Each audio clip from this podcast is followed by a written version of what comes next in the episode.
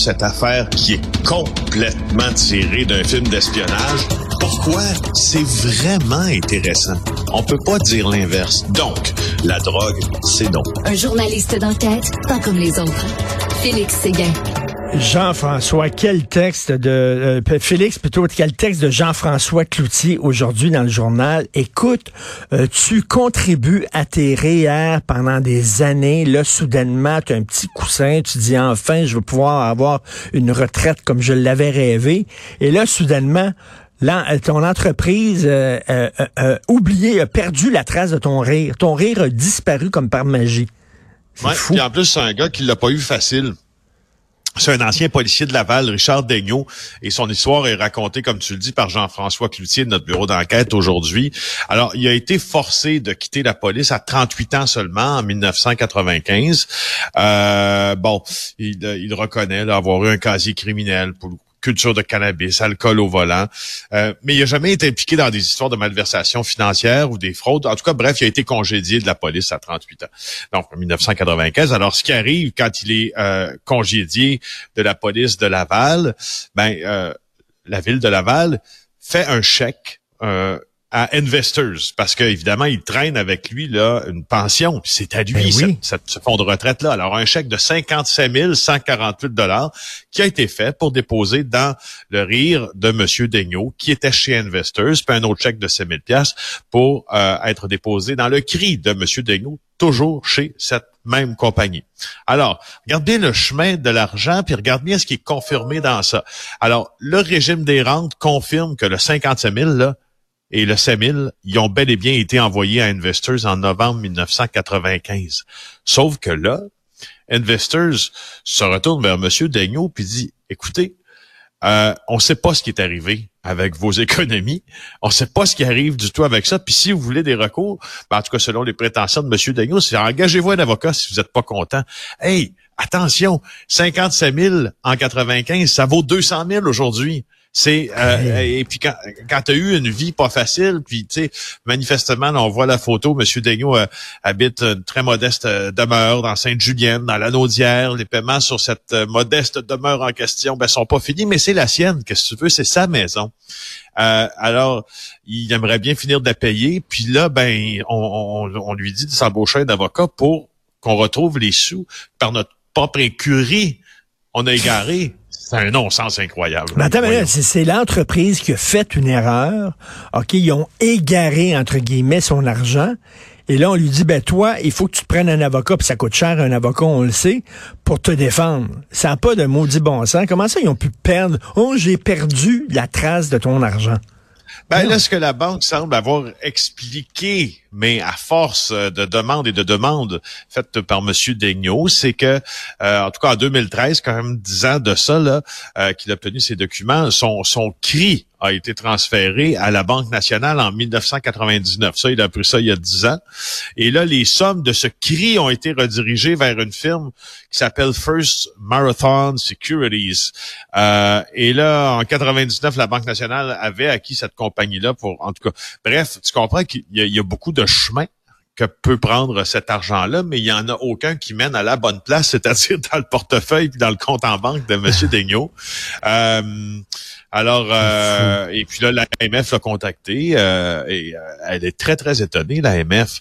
Je, je la comprends aussi, l'autorité des, marchés financiers, du peu de solutions puis du peu d'informations qui est disponible chez les gens à qui tu confies des dizaines de milliers de dollars. Ben je ne veux même pas penser. Pensez à, pensez à ça si ça vous arrivait à vous, là vous seriez en panique. Moi, je veux dire, je perds 200 000, je, je, perds 20 piastres, je suis en panique. T'imagines 200 000? Et lui, le gars, il dit, j'ai pas touché à cet argent-là. Je vous le jure, comme tu dis, il n'y a pas de passé de, de fraude financière. Non, c'est ça. Non, c'est vraiment débile. un autre cas d'usurpation d'identité.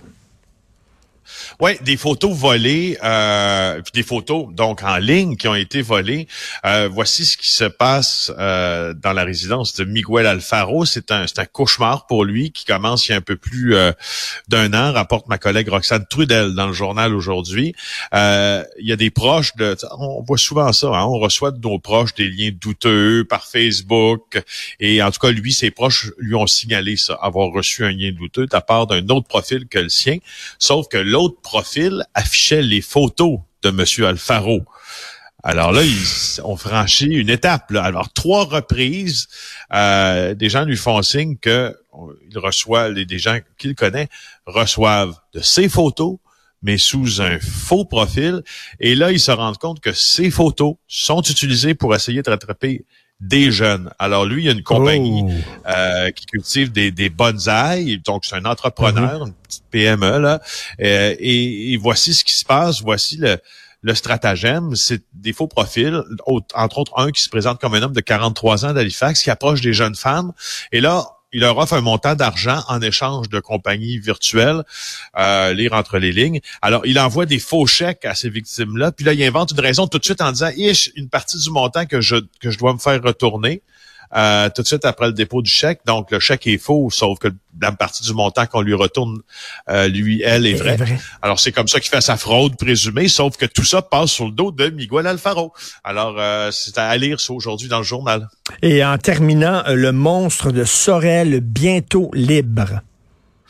Ben, c'est ce qu'on pense. En tout cas, euh, je ne sais pas si tu te rappelles de l'affaire Mario Bastien, l'assassin d'Alexandre euh, Livernoche, ben là, euh, pourra euh, demander à sortir de prison là après 20 ans derrière les barreaux. Puis Laurent Lavoie fait un long texte aujourd'hui à ce sujet-là. Bonne idée d'ailleurs parce que moi j'avais couvert cette affaire-là. Je travaillais à TQS en 2000 quand j'avais couvert ça. Sylvie Girard est interviewée. En dit, elle dit, il faut qu'il reste en dedans. ça a brisé ma vie. Tu te rappelles que Mario Mario Bastien euh, avait assassiné le jeune Alexandre euh, Livernoche là quand il euh, le 4 août 2000, alors qu'il se retrouvait avec lui pour cueillir des concombres. Ils étaient engagés les deux sur une ferme. Il l'a kidnappé, il l'a agressé sexuellement, il a infligé de nombreuses blessures, des coups de couteau. Il a enterré son corps dans une sablière.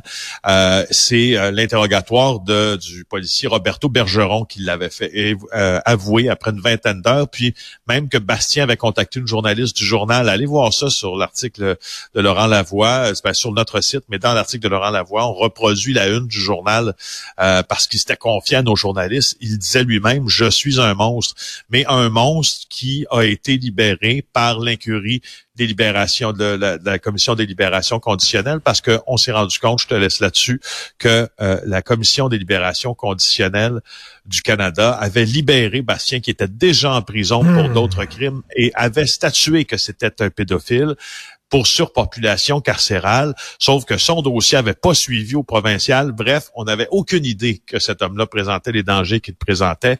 Ça avait forcé Québec, on s'en rappelle très bien, euh, à se pencher sur le fonctionnement du système carcéral. Et quand on voit les dossiers qui sont qui ont récemment été publiés, on se demande avec quel succès d'ailleurs. Ben tout à fait. Écoute, on va recevoir à l'émission euh, à un moment donné euh, Pierre-Hugues Boisvenu qui dit qu'on doit avoir une commission publique, une commission d'enquête publique sur les libérations conditionnelles, entre autres. Et tu sais, j'ai parlé à une femme là la semaine dernière. le gars qui l'a agressé va sortir après dix ans prison. Il n'y a pas besoin, il y a pas besoin de porter de bracelet anti-rapprochement parce que c'est seulement au provincial et lui était dans une prison, un pénitencier fédéral. Donc, il n'y a pas besoin de, de, porter ce genre de bracelet-là. Il y a des grosses questions à se poser sur notre système de justice. Ce serait le fun d'en parler pendant la campagne électorale, tiens. Merci beaucoup, Félix. Ça pogne jamais, ça. Ça pogne pas, malheureusement, dans la campagne. On se reparle demain. Félix Séguin, merci. Bonne journée. Félix Séguin du bureau d'enquête. Thank you.